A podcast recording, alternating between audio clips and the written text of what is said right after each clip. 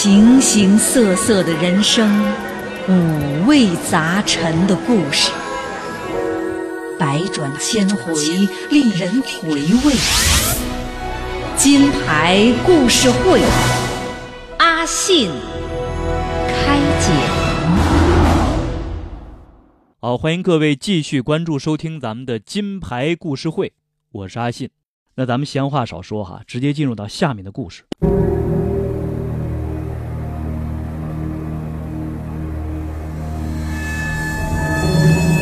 一名特工在执行任务时，不幸陷入了敌人设置的圈套。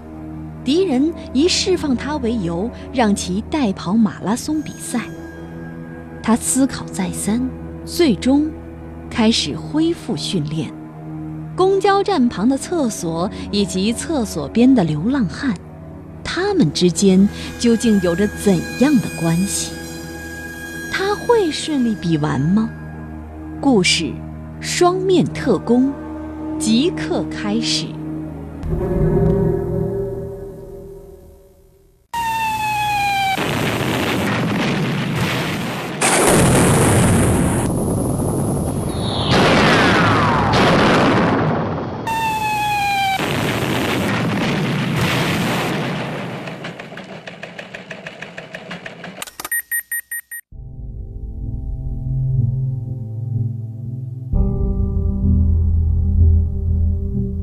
苏联卫国战争的时候，沃伦斯基是苏联红军的一名优秀特工。由于他聪明机智、胆大心细，因此深得上级首长的赏识。这一次呀，上级又派给他一个重要的任务，在红军对德国鬼子发起进攻之前，弄清楚德军一个机场的飞机数量。沃伦斯基接到任务之后，只说了一句：“请首长放心。”保证完成任务。这临出发之前呢，他与未婚妻娜塔莎依依惜别。这沃伦斯基说：“你放心吧，我一定会活着回来见你。”两个人随即拥抱在了一起，难舍难分。这沃伦斯基呢，是乔装打扮，偷偷溜进了德军机场。这一看，那么多飞机，足有几十架。难道这敌人已经知道我军的进攻意图，而提前做了准备？他是暗自吃惊啊。可再一看呢，不对呀，那么大的飞机，两个德国佬竟然能推动它。这霎时啊，他完全明白了，这是假飞机呀！狡猾的德国佬，必须马上向上级报告啊！就在这沃伦斯基想要离开的时候，突然警报声大作，他被发现了。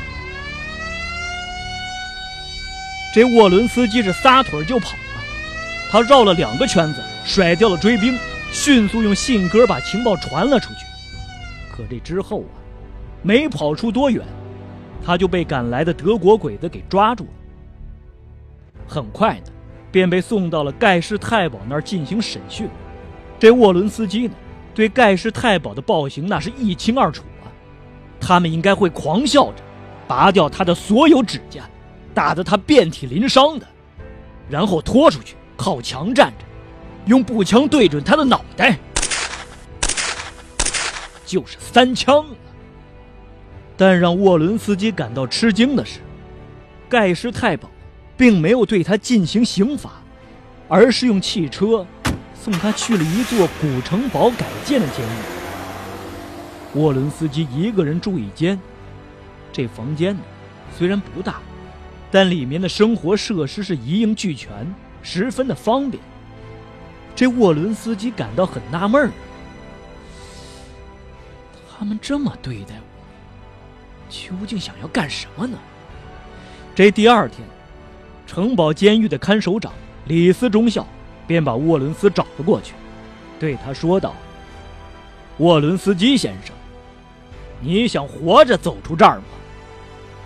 现在，我给你一个机会，只要你答应帮我们做一件事儿。原来这德国佬啊，想利用自己，这沃伦斯基呢，啐了一口唾沫：“你们动手吧，休想要我出卖我的国家！”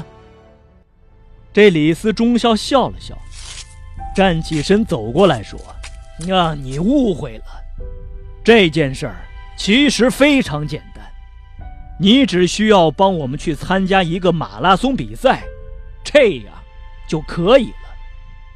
这对你来说，那是举手之劳啊！说着，他轻轻地拍了拍沃伦斯基的肩膀。我给你三天的时间，你好好考虑一下。这原来呀，在这战争爆发之前呢，这沃伦斯基呢，是苏联著名的马拉松运动员。这德国人对他的身份进行调查时，才发现了这点。而德军的这个城堡监狱啊，每次参加这马拉松比赛都是名落孙山的。这因此呢，当这看守长李斯忠孝得知抓到了一个马拉松运动员的时候，是欣喜若狂啊，马上把他从盖世太保那儿弄了过来。再说这沃伦斯基呀，开始是并不合作。他心想：“德国佬让我替你们去争名次，做梦去吧！”可这转念又一想，自己这不能死啊！未婚妻娜塔莎还在等着自己呢。为了娜塔莎，必须活下去。于是呢，他便答应了德国人的条件。这李斯中校非常高兴啊，他咧着嘴说：“俄国佬。”你这才像个聪明人嘛！此后呢，沃伦斯基开始了恢复性的训练，他被特批获准在铁丝围起来的户外场地跑步。起初呢，看守们总是小心翼翼的，唯恐出事。到后来呢，他们慢慢的开始欣赏起沃伦斯基的矫健身姿，就坐下来看他跑步。这沃伦斯基呢？每天是光着双脚，背着一只装满石子的背包，在高低不平的地上奔跑。他的脚底呢，已经不知扎进了多少刺儿，裂开了多少口子，但他是全然不顾的。两个月之后啊，沃伦斯基发觉自己的体能已经恢复到了原来的水平，这使得他高兴不已。当然，这德国佬中呢。也有反对的声音。这监狱里的盖世太保头子哈特少校就说：“这比赛中，如果出现问题，谁负责？还有，谁敢保证这个俄国佬一定能获胜？”可李斯中校呢，却是自信满满：“我们已经给他测试过了，他的成绩比去年马拉松比赛的最好成绩。”还快半分钟呢，更何况，他还背着一袋石头呢。他说要背着这袋石头来打破自己曾保持过的记录呢。哈特少校听了，这才无话可说。尽管如此，为了保证比赛时万无一失，李斯中校呢，还是带着沃伦斯基去实地勘察了一下比赛路线。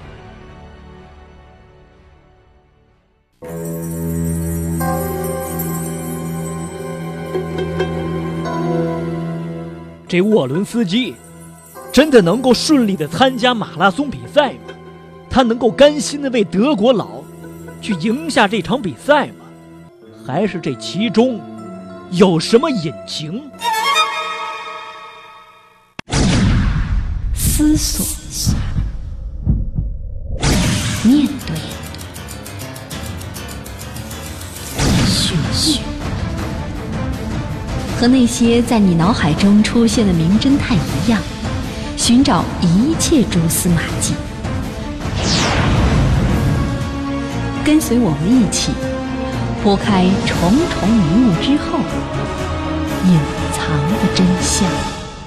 金牌故事会。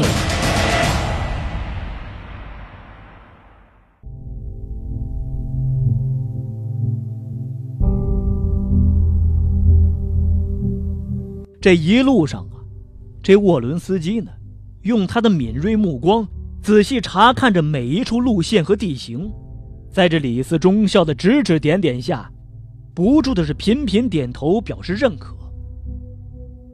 比赛那天终于到了，早上七点，城堡监狱里所有的看守士兵都整队排列，沃伦斯基来了。他上身穿着白色汗衫，下穿一条蓝色运动裤。平常训练时用的那只鼓鼓囊囊的背包，此刻呢，随意的搭在肩头。只见他向看守们一一致敬，德国士兵则异口同声的鼓励他：“祝你成功，德国佬！”比赛的沿线布满了德国士兵，他们除了背着机枪，每个人手里还有一个步话机。李斯中校和哈特少校。就站在比赛的起点，周围是当地伪政府官员和各界头面人物，都是监狱特意请来观看沃伦斯基比赛的。李斯中校手里也拿着一个步话机，可以随时监控比赛的情况。随着一声枪响，比赛开始了。沃伦斯基的编号是六号，肩上还是背着塞满石头的背包。起跑之后呢，他的位置不太好，落在了大部分选手的后面。哈特少校有点焦虑，李斯中校倒是一脸的轻松。别着急，这才刚开始，好戏还在后头呢。哈特少校还是不放心，他命令两个手下骑一辆三轮摩托车，是远远的跟着。盯着那个六号，别让他从你们眼皮底下跑了。半个小时之后，沿线的士兵报告说，沃伦斯基已经赶了上来，离领先的几名选手只有大约五十米的距离。况且他的背上还背着包呢，瞧那模样，好像里面塞的不是石头，而是一袋羽毛。李斯中校。面露微笑的对哈特少校说道：“看吧，他不是正在往前赶吗？”可快要进入市区的时候，沃伦斯基看起来好像很累了，一边跑着，一边直喘着粗气，还对着旁边指指点点着什么。三轮摩托车马上开上前来，上前的人问他：“六号，你要干什么？”沃伦斯基指了指干裂的嘴唇，做了一个喝水的动作。士兵马上递给他一瓶水，沃伦斯基接过水，大口大口喝了一个精光，精神一下子好了很多，步子也迈得更加轻快了。这个时候，李斯中校好像想起了什么，他立刻对着步话机问：“六号，你还背着背包吗？”在得到肯定的回答之后，李斯中校狂吼道：“什么？还背着包？告诉六号，马上把他扔掉！”沿途的士兵得令，立即朝着沃伦斯基大喊道：“六号，中校让你把背包扔掉，背着他，你不可能得到冠军的。”沃伦斯基有点恼火了：“你这是在侮辱我吗？如果是这样……”那我立刻退出比赛。李斯中校听后也只好听之任之了，而哈特少校在一旁，眉头是依然紧锁。又过了一会儿，士兵报告说，现在有两名选手并肩跑在最前列，其中一位是六号，他看上去精神抖擞，肩上依然背着背包。这个时候。哈特少校严肃的面孔也露出了一丝微笑，他转过身子，对周围的要员们说：“太好了，我们的六号他已经跑到前面去了。”转眼之间的，领先的选手们已经进入了市区。只见穿着六号运动服的沃伦斯基跑在了最前面，其他的选手和他要相差五分钟以上的距离。只见沃伦斯基跑着跑着，突然手舞小腹，向旁边的士兵喊道：“刚才水喝多了，我我得去方便一下。一个士兵忙指了指路基下的一间厕所，说：“赶快去。”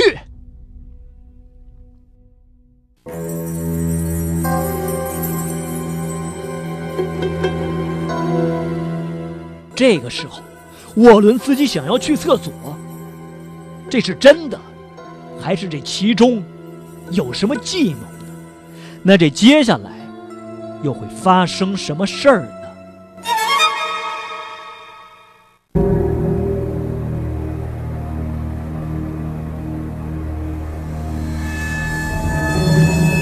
一名特工在执行任务时，不幸陷入了敌人设置的圈套。敌人以释放他为由，让其代跑马拉松比赛。他思考再三，最终开始恢复训练。公交站旁的厕所以及厕所边的流浪汉，他们之间究竟有着怎样的关系？他会顺利比完吗？故事《双面特工》正在继续。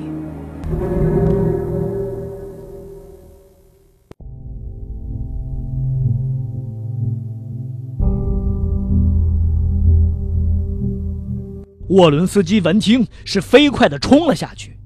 他刚跑进厕所，跟在后面的那辆三轮摩托车已经吱的一声停在了路旁。车上的盖世太保问道：“六号，他怎么了？”士兵忙回答：“他想方便一下。”几个人等了一会儿，还是没见人出来。盖世太保便对一个士兵说道：“快去看看，六号是怎么回事。”士兵答应了一声，刚想下去，只见六号已摆弄着衣裤往路基上跑了过来。士兵远远地朝他大喊：“快跑！后面的人已经赶上了！”离终点还有一千米时，李四中校忍不住又问：“六号现在怎么样了？”